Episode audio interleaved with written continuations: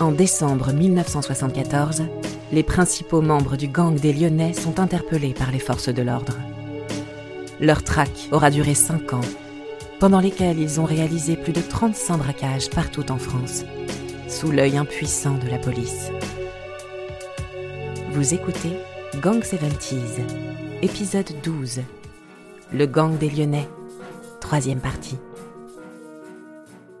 Il va se passer dans l'histoire du gang des Lyonnais Richard Chitli, journaliste et auteur du livre Le gang des Lyonnais. une fracture vachement importante, euh, qui est une cassure de génération. Quoi. Il va y avoir un, un choc des générations. Euh, je pense que dans le groupe, euh, Vidal prenait de l'ascendant parce qu'il avait une intelligence d'instinct très forte, il y avait une prudence dans les coups, il y avait des bons choix, il faisait des bons choix. Du coup, les autres, il y avait une confiance qui se portait pas mal sur lui et donc il en prenait une certaine autorité, ce qui froissait Chavel. Et puis ça a dégénéré en vraie guerre de génération. Pourquoi? Parce qu'au lendemain du casse de Strasbourg, donc il y a un élément bien précis, euh, les jeunes euh, type Vidal, etc., vont confier au parrain Jean Auger 500 000 francs. Jean Auger avait monté une histoire avec euh, les Lyonnais, donc hein, plusieurs Lyonnais. Hubert Nivon, ami d'Edmond Vidal. Elle leur avait emprunté de l'argent, prétextant que c'était pour investir dans quelque chose et qu'il leur rendrait, etc. Et en fait, c'était un- une escroquerie, hein, c'était un piège qu'il leur avait tendu. Il avait aucunement l'intention de leur rendre. Et puis au bout d'un moment, les gars vont pas voir revenir la mise, si tu veux. Ils vont co- commencer à se poser les questions, ils vont aller le voir et, et Auger va leur dire bah, écoutez, je suis désolé, j'ai tout perdu, ça s'est mal passé. Et ils vont se rendre compte qu'en réalité, Auger, au moment où il leur dit ça, il investit dans des bars, des machins, et donc leur pognon est en train d'être investi ailleurs. Et ils s'aperçoivent, ils se rendent compte qu'ils sont faits marrons et qu'ils sont pris pour des cons. Quoi. Et ça, ils ne le supportent pas. Voilà, donc après avoir été mis en demeure à plusieurs reprises de rendre cet argent, et après qu'il ait refusé, donc euh, il semble qu'Auger ait voulu mobiliser des- d'anciens militaires, justement, pour éliminer les membres euh, des Lyonnais, euh, de façon à ce qu'ils ne réclament plus leur argent, quoi, pour effacer la dette. Et Auger ne se rend pas compte à qui il a affaire, si tu veux. Il pense que c'est un peu des baltringues, des caves, des demi-celles, qui peut encore manipuler, calmez-vous, etc. Et pas du tout. Et les gars de Dessine vont dire, bon ben voilà, maintenant c'est eux ou nous. Euh, il faut qu'on agisse parce que ça va pas durer éternellement comme ça. Donc en fait, les Lyonnais l'ont précédé, tout simplement. Donc il a été abattu euh, avant que lui ait le temps de, de faire abattre les autres.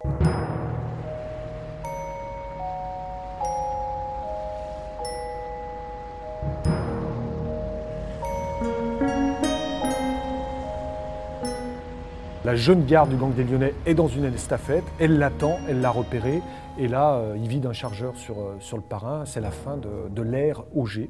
Et là, c'est la cassure, c'est vraiment la cassure nette entre l'ancienne génération, euh, années 50-60, et les gars de Dessine, les, jeunes de Dessine, euh, qui eux n'ont aucune considération politique, etc. C'est deux mondes différents qui, à un moment donné, vont, se briser, tu vois.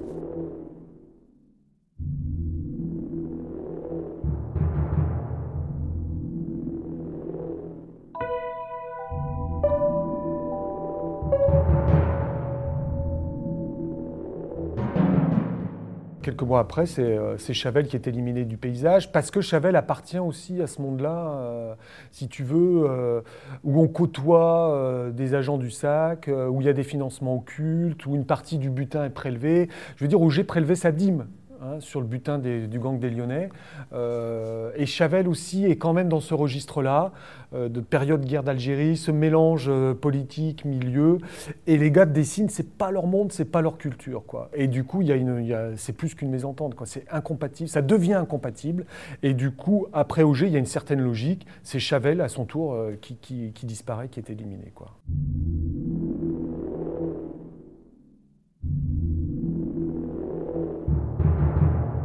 Sa Mercedes va être retrouvée à l'aéroport d'Orly. euh, on n'aura jamais vraiment compris, mais ce qui est sûr, euh, c'est que lui aussi euh, a été éliminé du paysage, parce que lui aussi de- devenait dangereux pour les autres. Donc c'était à la vie, à la mort.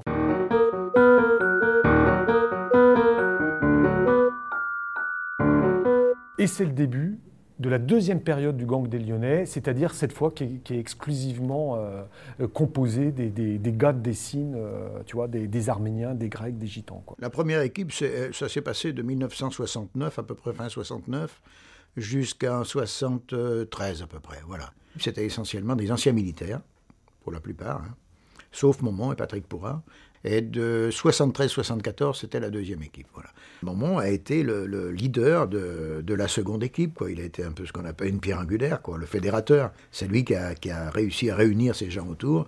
Et c'est à lui surtout qu'ils étaient fidèles. Mais ils étaient fidèles entre eux aussi. Hein. Mais disons qu'il était au centre quoi, de, tout ça. Voilà, il était l'entraîneur, peut-être pas spécialement le cerveau, je ne sais pas, mais enfin, euh, voilà, celui qui fédérait. Tous les, tous les gones de Dessine font partie euh, du jeu.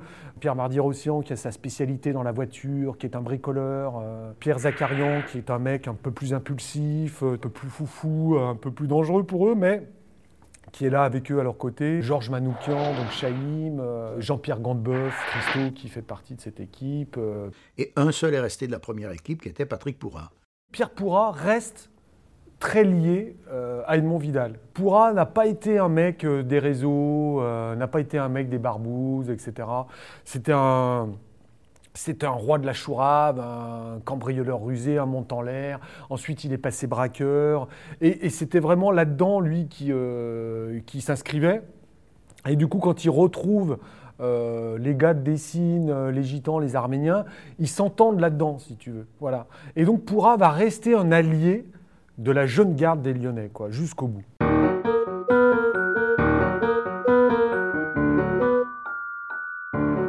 Donc lorsque Momon monte sa seconde équipe avec ses amis d'enfance, donc il va utiliser pour les hold-up les mêmes méthodes qu'il a appris avec la première équipe, avec les militaires.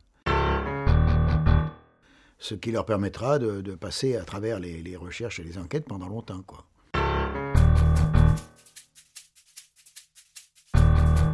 La police n'a pas bien compris la redistribution des cartes, mais si tu veux, Auger abattu d'un chargeur de 1143, symboliquement, ils se disent qu'il y a un truc qui est en train de se passer, tu vois.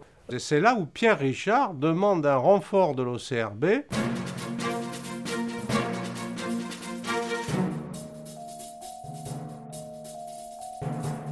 Et nous arrivons en force, une dizaine, nous nous installons à la CRS 47.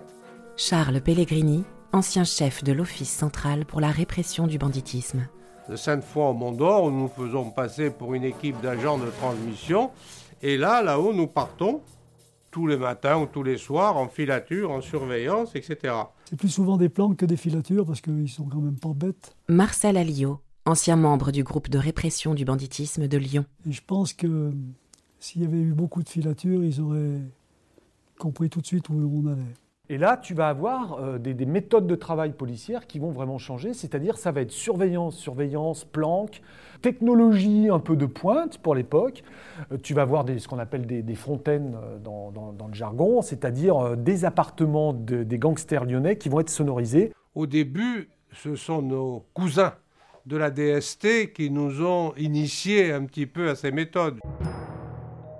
Donc on les écoute et, et on tisse une toile, sans plus. Donc ils ont rendez-vous près du bon Dieu, ils vont là, leurs habitudes, leur domicile. On arrive, si vous voulez, à commencer à, à ce que le brouillard se dissipe un peu et à ce qu'on voit un peu à quoi ressemble cette bande. Alors, il y a eu une fausse piste à un moment à la tronche, où là, on s'attendait à ce qu'il tape de manière imminente. Alors, il y a eu des planques rocambolesque avec les, flics qui dormaient dans le cimetière sous des tentes, dans un froid du tonnerre, le commissaire Richard qui a pris un malaise, qui finit aux urgences parce qu'il est en hypothermie, enfin des trucs. Et pendant des jours et des jours, ils vont les attendre, ils vont voir euh, la quatrelle du père de Zacharian passer avec euh, Pipo dedans, se dire putain c'est bon ça, il commence à préparer, ça vient. Après, Pierre Pourra qui va passer avec sa déesse, oh ça se rapproche, et puis plus rien, et la tronche ça se fait pas. Donc là les policiers quand même.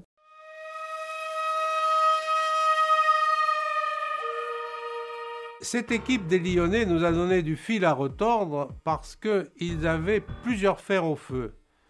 Pendant que nous étions en planque sur la tronche, il y a deux braquages qui se font à Nantes et à Angers qui visiblement peuvent leur être attribués. Peut-être en avait-il suffisamment. En tout cas, le braquage de la tronche ne s'est pas fait. Toutes ces filatures et toutes ces planques, euh, les fonctionnaires en ont un peu assez, quoi. Hein ça va pas être les ennemis publics numéro un, mais pas loin, quoi, quand même. Ça va être l'objectif majeur de la PJ, hein, euh, de la PJ de Lyon, j'en parle pas, mais ça va être un objectif national, le gang des Lyonnais, à partir d'un moment. On va arrêter de rigoler, hein, on va arrêter de plaisanter. Ce qu'aurait aimé avoir donc le, responsable à l'époque, était le commissaire Richard, c'était les prendre, les prendre en flagrant délit.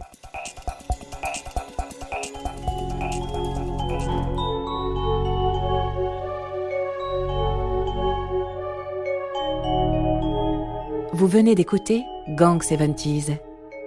Si vous avez aimé ce podcast, vous pouvez vous abonner sur votre plateforme de podcast préférée et suivre Initial Studio sur les réseaux sociaux. Gang 70s est une coproduction Initial Studio et Label Image. Production Sarah Koskiewicz. Montage Camille Legras et Victor Benamou. Musique Arnaud Denzler. Illustration Luc Grieux. Avec la voix d'Elsa Amnan.